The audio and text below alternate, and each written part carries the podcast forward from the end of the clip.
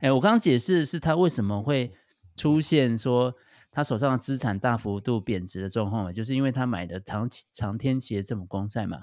对，没错。然后升息的时候，让公债价格跌很多，而且这些钱都卡住，他都他现在马上变现都损失嘛。然后呢，这些当有你没有办法变现的时候，然后当客户要来提钱的时候，提不到钱，那当然就出现挤兑问题了。那我们家不是，我们现在在台湾其实最大的，同样大家买很多美国政府公债，对，但是是谁买的？是保险公司买的。哦，保险公司买的，保险公司都是持有美国政府公债，都是十年、二十年长天期的债券，然后其实亏非常非常多。Hello，大家好，我是杨比尔，我是史蒂芬叔叔。你饿了吗？我非常饿，跟我们一起开吃吧。没错，每周五啊，我会跟史蒂芬叔叔在开吃吧讨论更多新鲜、有趣、好玩的新闻时事。最近有哪些有趣的 NFT 项目等等，用更轻松的方式来聊聊币圈的资讯。那好，大家晚上好哈，呃，大家这个大家都好哦，白天好，中午好，下午好，晚上好，这样子哦。不知道你是什么时候收听的，我们的听众朋友，这个礼拜、嗯、应该是说最近发生了很多大事哎。对啊，整个市场，那从金融界到币圈，现在事情非常多，就是突然超级忙，超级忙，对对对对对。所以比尔最近因为这件最近的一些。呃，新闻事件当中，所以工作其实也变得忙碌起来了，要处理的事情很多。对对对对，哦、呃，譬如说，譬如说，银行最近常常来问呢，就是，哎，你们家有没有买到那个细谷银行？是，好直接啊，好直接。对，他就会直接问说，哎，你们家什么什么什么产品有没有买到矽谷银行？那当然，这个产品我们其实是在各银行销售，那可能，呃，它它比较像是一个。复合型的产品，就是其中包含了好几好多的这个债券，然后也有可能有，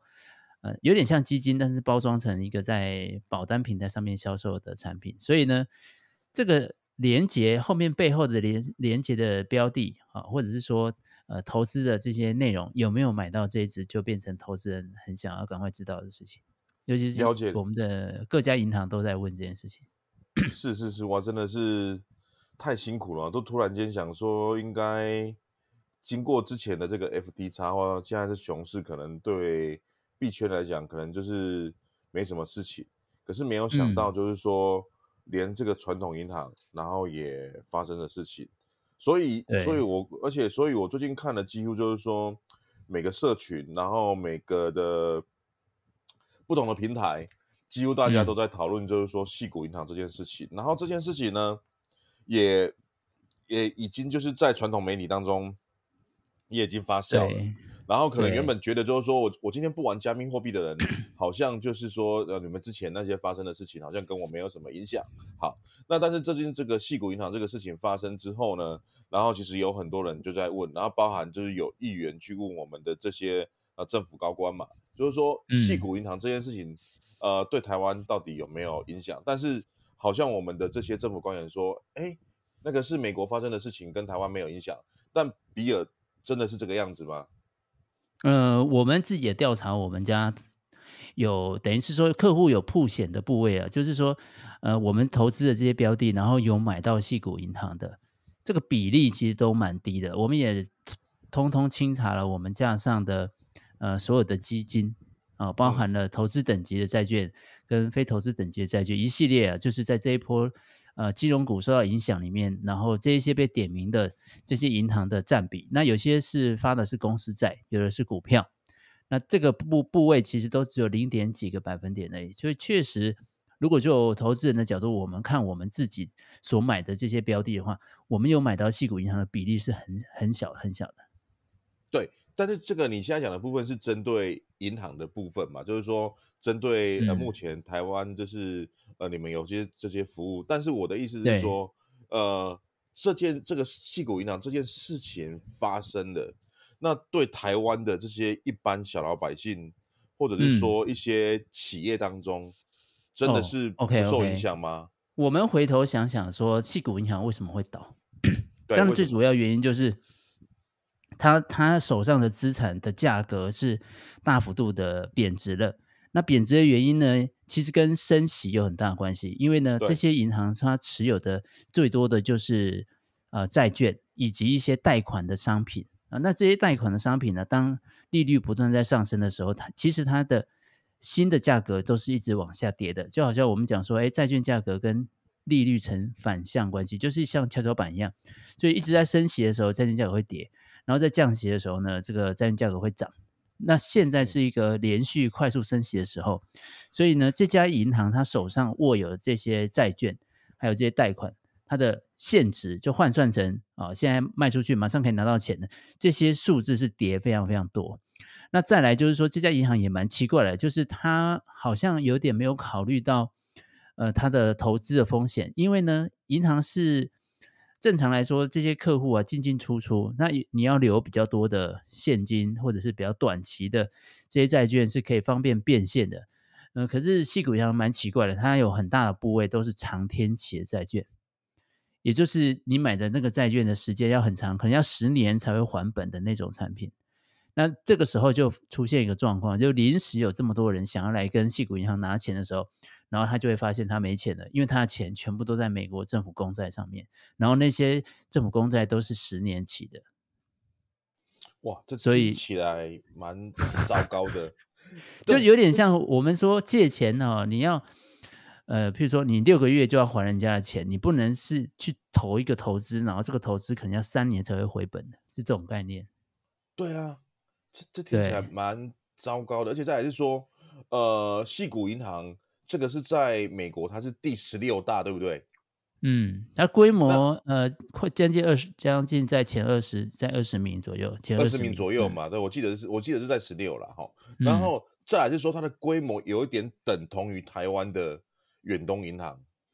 对不对？嗯、差不多。嗯嗯嗯，嗯就是说跟远东银行是差不多同等级，但是我不是说它跟。那个远东银行跟他一样没有哈，请大家不要误会，要不然我们到时候 讲出去之后，然后说我靠，这个这个开吃吧，这个说远东银行有问题，这个我觉得就就就糟糕了，这样子。对，就是说等他，因为我们先让那个听众朋友了解一下，就是说这个细谷银行发生的这个事情，那它的它的它的状况是怎么样？哦，比如说它是这个美国前二十大，嗯、那前二十大因为美国比较大嘛，那台湾的这些观众当中，他可能。我不知道大概是多大，那我就说大概于等同于就是远东银行这些差不多同等中中中间不是特别小，那也没有到前面这样子。对，好，那今天就是说，今天在二零二三年这样的一个状况当中，因为大家传统印象当中都都觉得说，哇，这个银行应该是不会倒嘛，所以拼命的都是把钱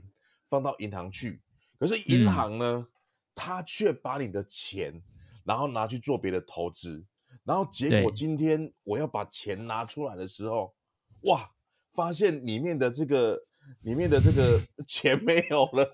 然后就然后就发生了这个倒闭的状况，然后现在要美国政府然后来擦屁股。好，那台湾的观众看到这个事情，因为现在是整个因为现在网络非常的发发达嘛，就是说现在都是即时，就是说国外发生什么事情，其实台湾不会。差太久，因为可能不像以前没有网络的时候，嗯、可能可能一个事情可能要传很久，可能一个月一个礼拜，对对对，然后才会知道这样的状况。然后这个事情发生之后，那台湾的人，那这些议员当中就去问的这些我们的政府高官，就是说，对啊，这个东西会不会烧到台湾来？那那结果得出来的答案是说不会影响，但是我就觉得说讲不会影响哈，有一点讲太早了，因为我刚刚在解释，哎，我刚刚解释的是他为什么会。出现说他手上的资产大幅度贬值的状况嘛，就是因为他买的长期长天期的政府公债嘛。对，没错。然后升息的时候，让公债价格跌很多，而且这些钱都卡住，他都他现在马上变现都损失嘛。然后呢，这些当有你没有办法变现的时候，然后当客户要来提钱的时候，提不到钱，那当然就出现挤兑的问题了。那我们家不是，我们现在在台湾其实最大的，同样大家买很多美国政府公债。对，但是是谁买的？是保险公司买的。哦，保险公司买的。保险公司都是持有美国政府公债，都是十年、二十年长天期的债券。然后其实亏非常非常多。我靠！这个，那而且台湾的保险公司现在还有一个问题，这两年不是这两三年应该疫情的关系嘛？对，那有几家保险公司他们推出的这个保单，全部都是防疫险。我觉得有几间公司，它光是赔这个防疫险就已经赔到已经非常的吓死人了。对啊。没有，那我的意思是说，已经发生了这个防疫险的这个事情，因为刚好最近疫情虚缓嘛，然后他就说可能后面应该可能也不太需要理赔的之类的。嗯、然后万一他今天又不小心买到西谷银行，我靠！哦，他不会买到，他们比较少了，不太买，但是买美国政府公债买很多，美国政府公债买很多，嗯，对，那我觉得这样子不就是 double kill，就是两二杀，这个不是很惨吗？啊，现在就是这个是到二零二三年三月份，就是大概截至二零二二年的寿险业的平均的净值净值比，呃，寿险业现在降到五点一趴，然后产险业降到十三趴，那其实也都是双双创了近五年的新低。主要原因，产险业就是因为防疫险的影响嘛，然后这个寿险业的部分就是股债齐跌，然后尤其是。债券价格跌非常多，所以呢，呃，传统寿险公司的净值现在都是非常非常难看的。哇，那真的，我觉得保险公司现在应该蛮惨的哦。现在最惨的就是那个三商人寿啊，是是，三商人寿的清偿能力已经被台湾监管会主管机关设定为是市井的标准了。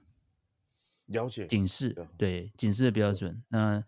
它虽然它的这个净值有上升十八点五二亿，就是第四季的数字，但是它的净值资产，我们说刚刚说平均还有五趴，它只有两趴而已。了解。所以现在、嗯、第一个就是说，大家认为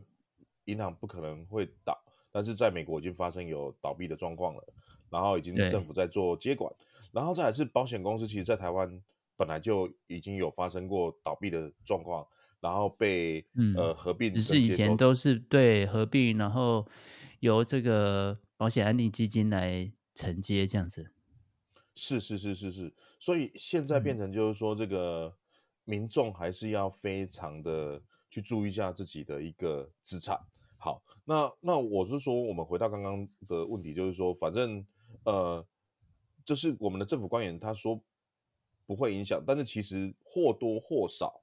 看影响的层面，嗯、或者是说产业别，所以说如果跟这个金融相关的，其实影响的，其实我觉得还算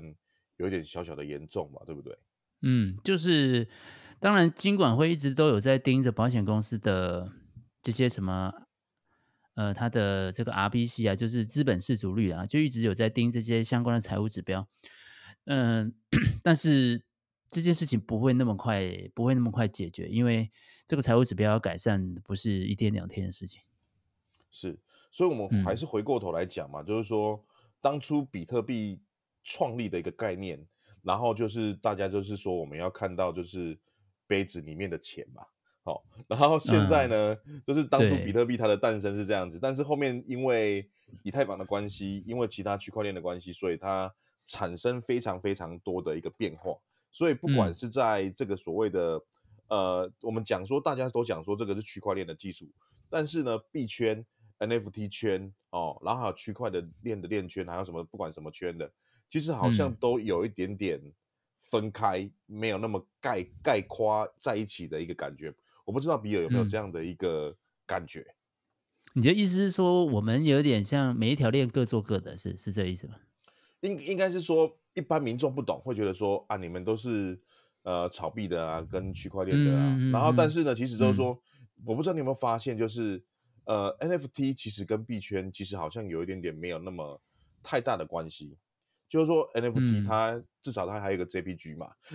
就是它 它的概念是这样子。它它应该比较像是应用这一面啊，对，应用层次，嗯。那链归链嘛，因为链不管是熊市或牛市，它一样都是在研发它的技术。那币当然就是说会看出很多这个说是市场上的一个状况嘛。当然市场大好了，牛市的时候，坊间哦就有很多的大神跟老师出现了嘛。对，现在熊市当中明很明显的就少了很多大神跟老师嘛。对，没错，对，对，好，那那那所以呢，我的意思是说，呃，现在因为这个银行发生这个事情，所以到底是银行安全？嗯还是是加密货币安全？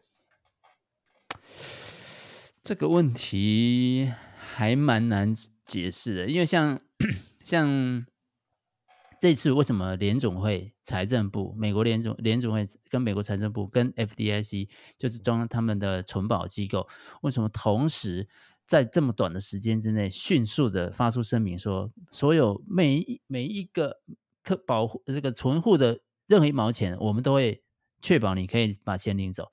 可是我们不会救这家银行。我觉得他们这么快的动作做这个出手这件事情，就是要遏制这个骨牌效应，它会可能从第一家银行倒到第二家、第三家，然后造成更大的这个事件的发生。所以我觉得，就从一个有中央。或者是有中心机构来控制的金融体系来说的话，这样子的方式可以很快速的让这个骨牌效应停下来。那你就可以发现说，哎，现在就从昨天的美股，你就可以发现说，哎，好像这个市场大概这个事情到这里告一个段落。因为反正银行倒归倒，那是赔是赔谁的钱？是赔股东的钱。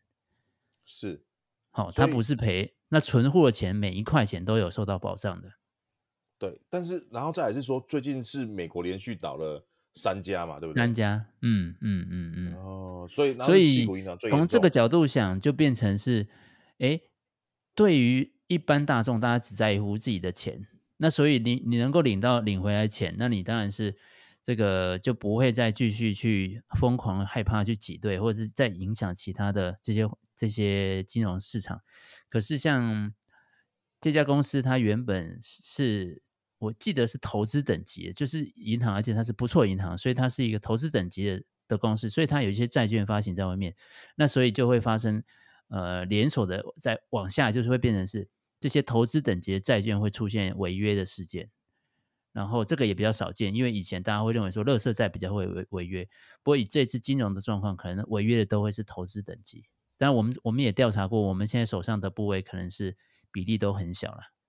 了解，懂懂懂懂懂，因为我我还是只是想要就是说了解，就是说，毕竟到底我们的官员他讲的是正确，因为好像大家好像立委问的是我经济部长嘛，对不对？对对对对对，他可能是从产业的角度看啊，那产业的角度其实影响比较大，比较大的是这些新创产业，因为大家知道矽谷银行主要它服务的这些客户都是一些新创的公司，可能包含很多风险投资机构。所支持的这些小公司，还有一些医药科技公司，那这些公司其实都是矽谷最重要的，呃，一群算是未来的生力军嘛，哈。那没错，呃，它的影响反而是在这些创，如果没有把它救起来的话，反反而倒的会是这些新创公司，再加上投资给这一些，对，因为他没钱，他没办法发出钱来的时候，他就非倒不可了，所以迅速的止住这件事情，其实对于美国的科技有很大的科技也有很大的帮助。那如果科美国科技业没有发生连锁反应，就是继续往下倒的话，那台湾的科技业受影响的程度也相对也会比较小。所以我在猜他，他从经济部的角度看产业，他会觉得这个没有还没有伤到实体经济。嗯嗯嗯嗯，好。嗯，然后再来是说这个这个状况跟 FTX 的状况。是完完全全是不一样的嘛，对不对？嗯嗯嗯。其实多多少少有一点人谋不臧啦，就是怎么会有一家公司把那么大的部位都放在呃我们说利率风险这么高的商品，那你你的流动性就变得很差，那这个时候你本来公司就变得比较危险。但是它跟 FTS 是完全不同的这个结构了，因为毕竟 FTS 有更多人谋不臧的状况嘛。对，好因为最近就是说，因为这个细谷银行发生的这个事情之后，然后就有一堆人就是说，我靠，这个，因为他是跟 U 那个 U USDC USDC 嗯，对，有一点关系嘛，对不对？嗯嗯，因为因为因为矽谷银行倒了，USDC 它从这个 USD 有三十三亿美金存在矽谷银行里面。对，好，嗯、然后就有人说 USDC 完了，赶快要把钱然后拿出来了。好，那 因为它有拖，对啊对啊，它有那个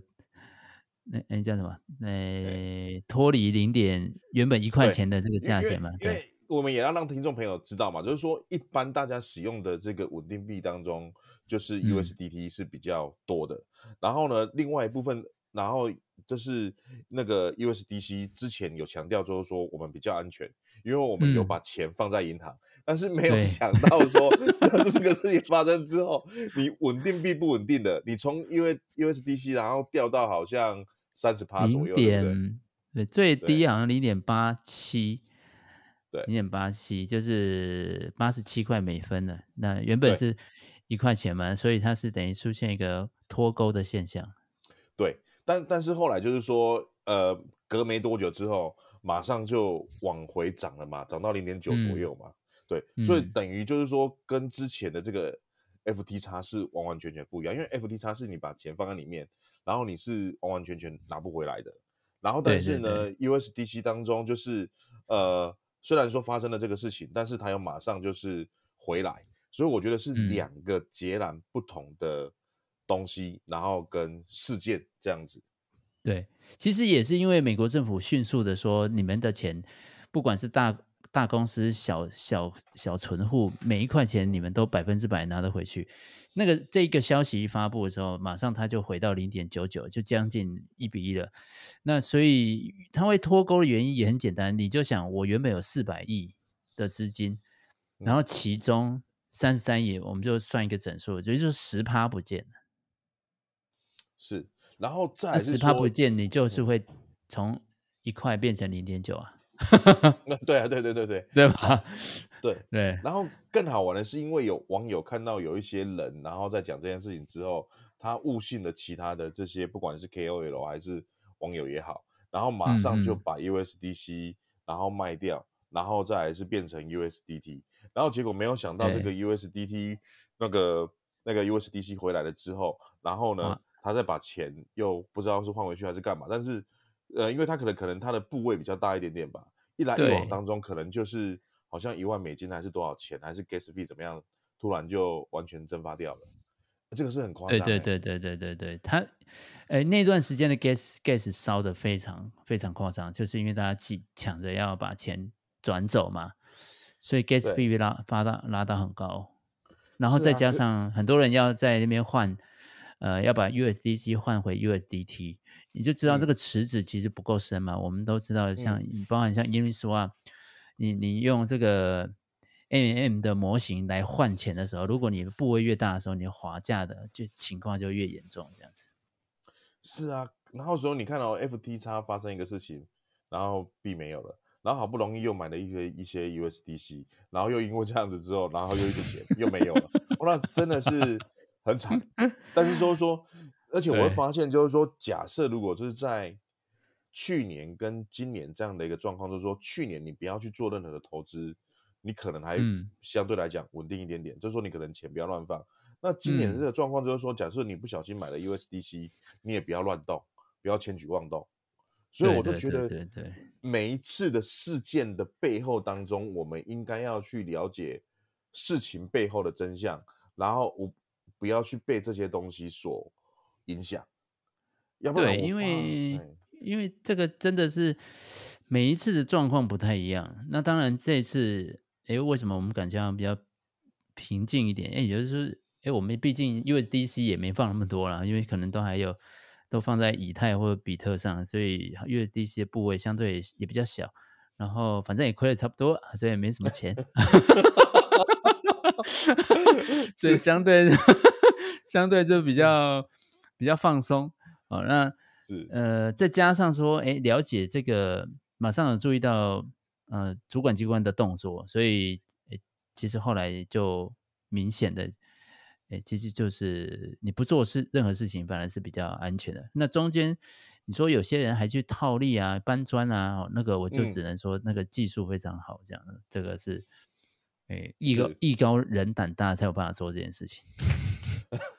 好啊，然后另外啊，就是说最近这个有人在群组当中就是问我们的比尔大大嘛，就是说这个时候这个加密货币这个到底会跌还是涨？然后这时候是否要 做一些买进的动作？那那比尔你怎么看？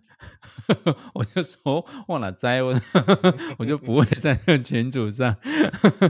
我是真不知道啦，老实说。对，那只是呃，很多人会很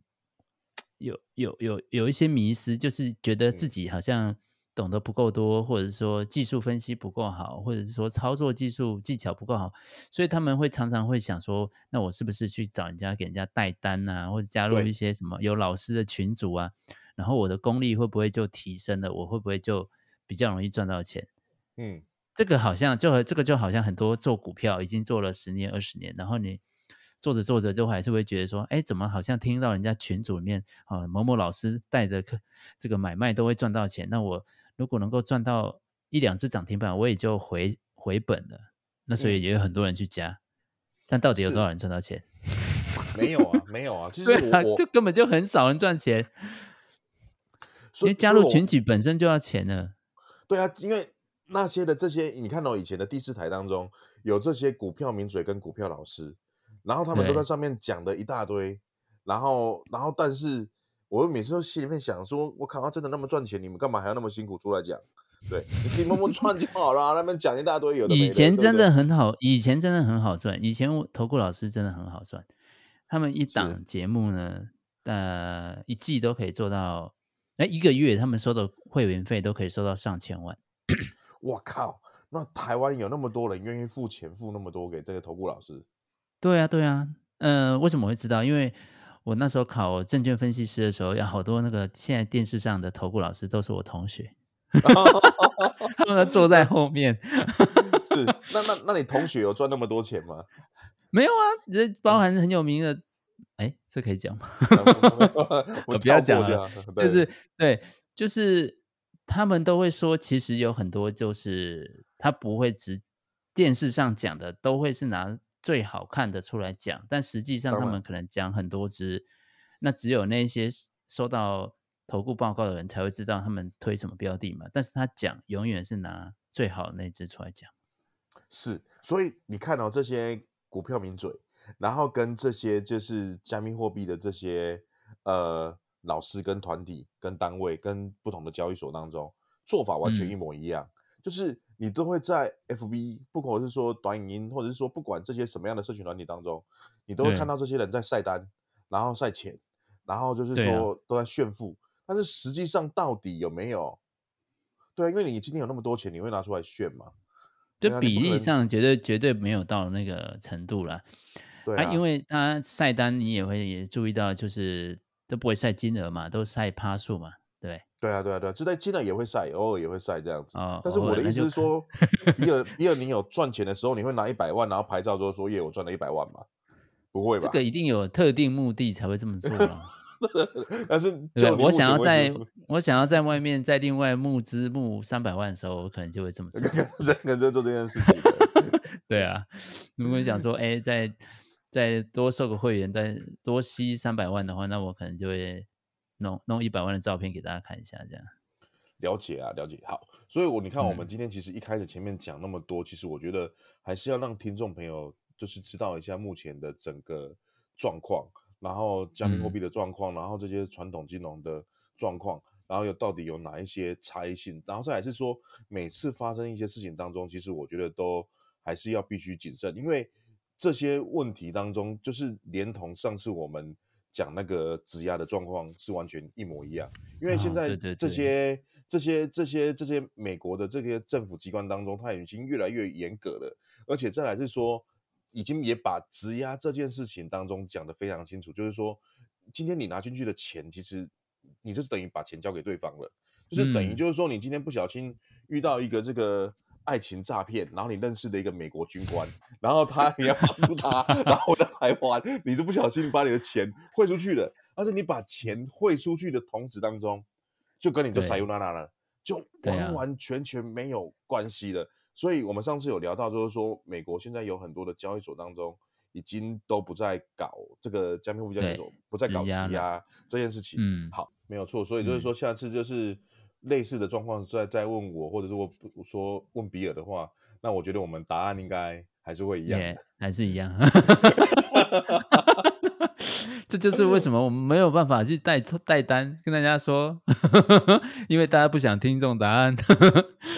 是是是是，好。然后就前面我们光是聊这个都已经聊的差不多哦，然后后面的部分应该是说，这个我们目前这个台应该说全世界几个大的社群软体啊，IG 啊、嗯、FB 啊，他们之前还蛮风光的，就是哎，在这个社群平台当中，然后弄了一些可以放数位收藏品，对。对然后结果没想到最近的消息就是说他们要放弃了，收工了。对，那那那比尔你怎么去看待这件事情？这样子，其实我我自己也有去，我我自己有在 IG 上，然后我在想到我要装钱包的时候，其实我卡了一下，最终我是没有、oh, okay. 没有装。原因是什么？原因是我手机里面，我们之前就讲这个狐狸钱包啊，其实我。我一直对手机的安全性有一点疑虑，所以我只愿意装在电脑上，我不太愿意装在手机上。然后，也就是，但你 IG 你大概都是用手机在用嘛，脸书用手机在用，所以呢，这个动作到他那个数位收藏品要点那个钱包连接的时候，我迟疑了一下，然后我就一直没有去做开启钱包动作。然后后后续我当然也有注意到，我们有很多的呃 IG 的朋友，可能也都是币圈的人。哎，我也觉得很奇怪，而、啊、他们除了宝博以外，我很少看到人家在放数位收藏品，所以这个可能也不意外了。如果我们的脸书的朋友都这么少人在开钱包放他的数位收藏品的话，那大概就真的没有人用。是因为我有用啊，然后我也蛮多朋友 在用的。啊，真的？那你用起来你感觉怎么样？没没没有什么感觉啊，就跟 po 文是一样的、啊。你只是放上去而已嘛，对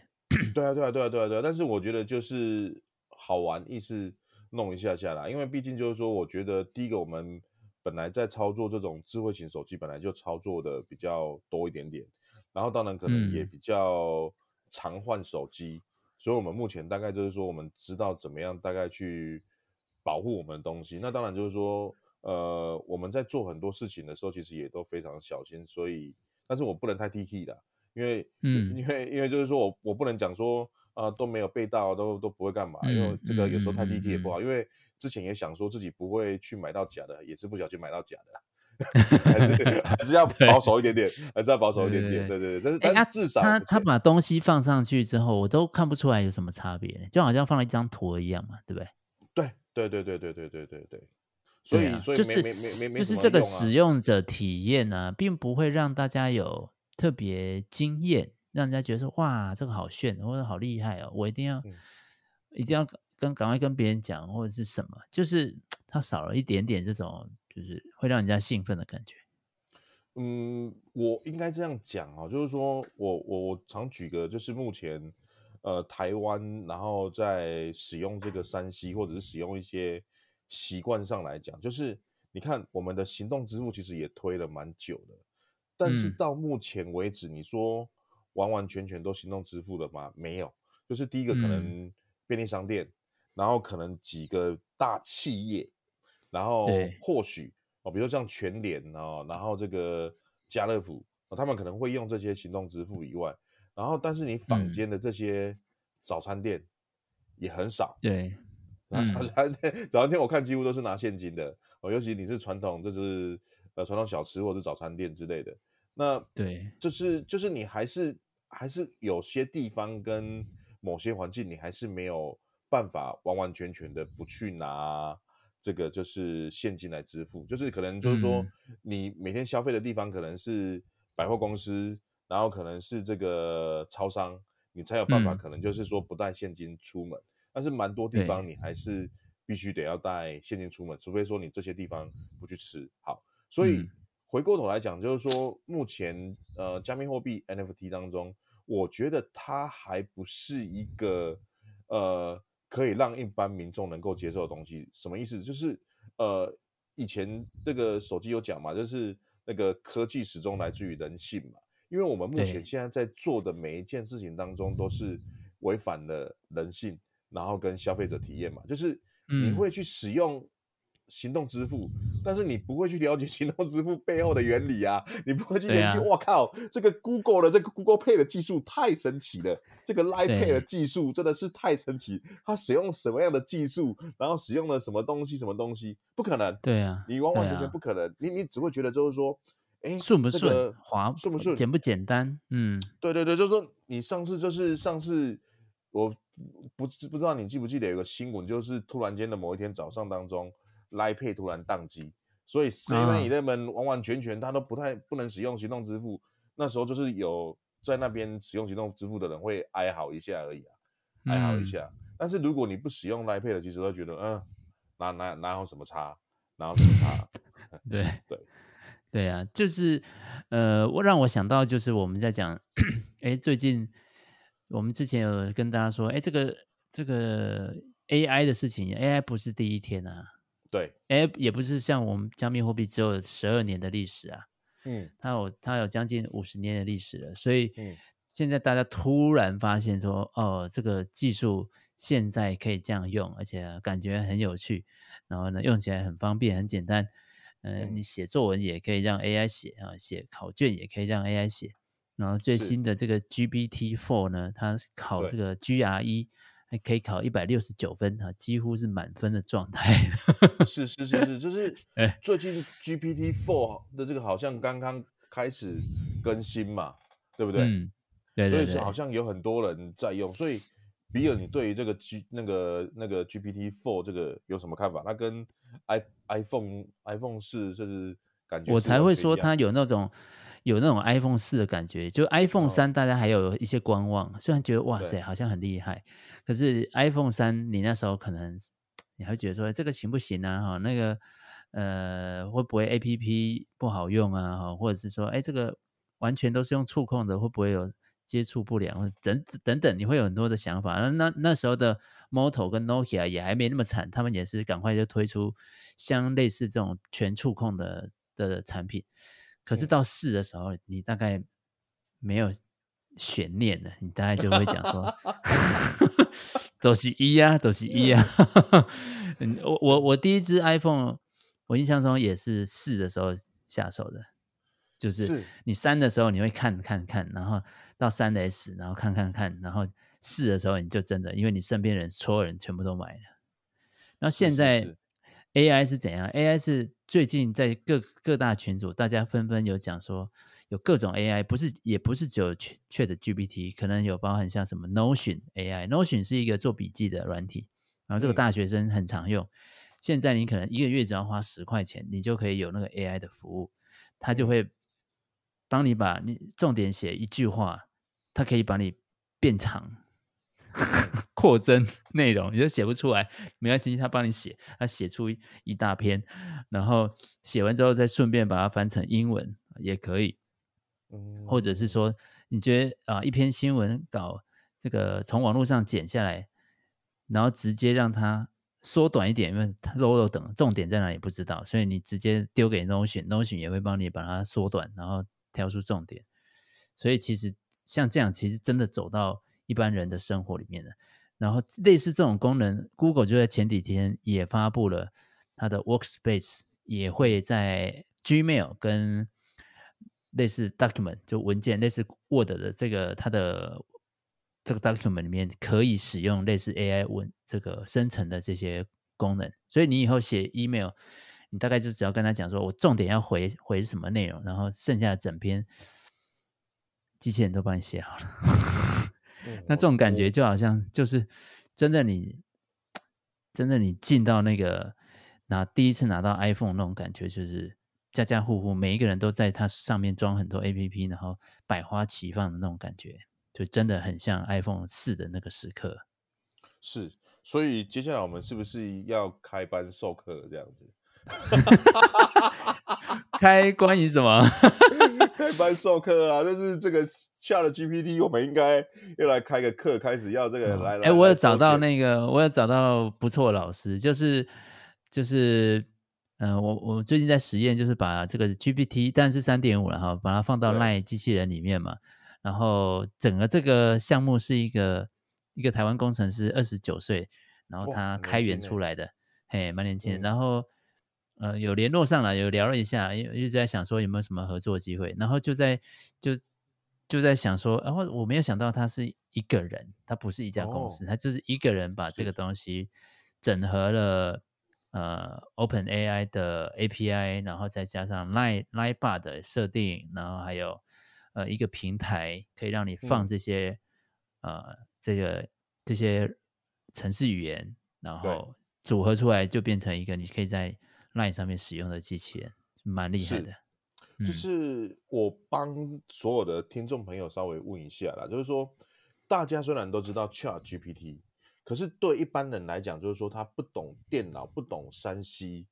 嗯，他还是不懂奇门而入嘛。比如说你现在在这个 App App Store 或者是这个呃 Google 商店当中，你去搜寻 ChatGPT，你可能会搜寻到一堆有的没的。好，然后他还是说每个人都会讲说，我靠，ChatGPT 他会写文章，然后他会画画，他会做音乐，他会干嘛什么之类的。但是我觉得对于一般民众来讲，他们不知道。那所以我觉得就是说，对于我们来讲，当然我觉得你刚刚讲的这个那个年轻人当中，搞不好可以投资他或者什么之类的，那或者说有其他的一些合作东西，嗯、那我觉得我们可以再做一件事情，就是说这些让所有的一般人民众当中怎么样去入门这件事情，其实我觉得很多东西都不难，重点是你怎么去入门，嗯、就像现在我要去买一只手机，你可不可以告诉我，就是说 iPhone 四？然后跟其他的手机差异性在哪里？那我应该要从什么样的方式先入手？嗯、那再来是说，现在有这些所谓的这个吃到饱的月费当中，每一家的不同的电信公司，嗯、我应该要怎么去做选择，怎么做比较？因为我就让我对啊，嗯、这个让我想到当时爸爸我爸爸妈妈在买手机的时候，嗯，其实都是在中华电信或电信行，它整个全部设定好，对，然后你就拿回去用就好了。就这样，包含把你最常用的 Line 啊，哈，然后你的呃 email 啊、脸书啊设定好，然后呢，你就拿回去用就好。所以现在呃，像呃这个把 Chat，因为 Chat GPT 它是一个网页，对，就你非得要在网页才能够用。嗯、那那个字体大小跟什么，其实对于年纪稍微大长一点的人就不太方便。那我现在成功的让几个公司的老前辈呢，可以用这个东西，就是因为我让他放进了 Line 里面，然后只需要让他加入好友，那加入好友以后，他就可以很自然的跟他聊天，他可以问他任何事情，然后问完以后，他就很开心的截图给我说，哎，他讲这个答案好好笑，或者是好正确哦，就是对，马上可以让我知道这个事情原因是什么，或者是可以告诉我结果。是，这个就会让他们感到非常兴奋，感到非常的开心。是，所以啊，我觉得我们应该赶快，就是我们也不要在这边聊太久了哈。啊，真的，该回，我们赶快就是说，我们赶快把这东西搞一搞，然后呢，直接推到市场上面，欸、我们开始去推广，加 Line，然后就开始去使用这个东西，然后 FB 这个那个 YouTube 当中开始打广告，然后打新闻当中加 Line，然后呢，然后这样怎么收钱呢？没有啊，它有付订阅制啊。赖机器人怎么？赖上面可以收钱啊，它是可以付月费，就是说里面可以设这个一页式的这个网站，就是说它可以关啊，就是说比如说你有付费、哦、付费的时候，就是你还可以继续使用；你不付费的时候就不能继续使用了啊。它还是有一些东西，因为赖它已经做的 Light 它的官方已经做的蛮完整的。所以其实里面都有一些系统当中就可以做设定，比如说你是付一个月的，你是付三个月的，嗯、你是比如说你是付一季那个半年的还是一年的？那我是说我们可以、哦，然后你就时间到的时候他就没办法聊天了，是这样之类的啊之类的啊，或者是说我们有可以做，先把这个官方账号做起来之后，然后可以去做其他很多的事情。当然，我就觉得这个都是一个开始的，嗯、但是我还是回归到就是说，呃。科技始终来自于人性嘛，那怎么样去让大家更快的去懂这些东西？嗯、那或者是说，我们的听众朋友对于就是说我们在聊的这些东西是否有兴趣？因为我觉得它也是一个下一个时代的风口。因为我觉得风口就是这样子嘛，可能去年流行 NFT，、嗯、然后今年可能流行 ChatGPT，那怎么样在这个东西我们可以在风口上面赚到钱，然后可以让更多人然后来、嗯、来互动，然后一起前进，而且再来是说，我真的觉得我们在节目上面已经讲了很多的这个呃防诈骗的这个事情，还是希望我们的听众朋友主要是他有能力足够去辨识什么东西是假的。什么东西是真的？嗯、然后，而且下一次可能遇到我们，不要再问，就是说什么时候会涨，这个我们也也，也没办法。但是你说一个风口在哪里？那我们可能或许知道。哦、对对对，对对对我们这个这个这个敏感度还是蛮高的，嗯，蛮高的，蛮高的啦。所以我们就是不聊太多哈。我们今天这个对节目 到到这边为止。那我要跟比尔赶快想想看，赶快想想看。对，然后用把它放在 Line 上面，感觉蛮真的蛮好用。真真的像我妈还有我那些公司年纪比较大的同事，他们都用的很开心。嗯、他们以前我跟他讲，他们都不知道我在说什么。可是当他们自己装到 Line 上面，然后自己聊过以后，他就知道我为什么我我我们会那么信。那那那，那，所以我们这一集当中就是要开放五个名额，让这个大家去下载吧。好，开放啊，好啊，好啊，来抽签。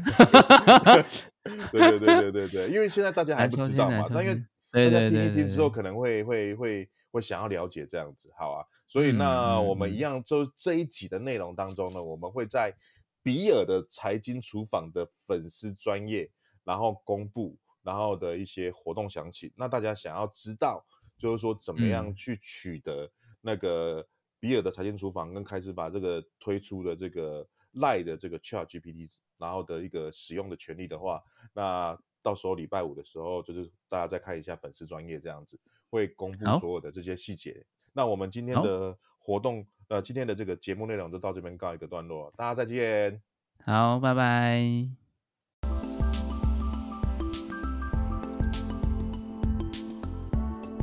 还是意犹未尽吗？开吃吧，新鲜动态一把抓。我是羊皮儿，我是史蒂芬叔叔，我们下次见，拜拜。拜拜。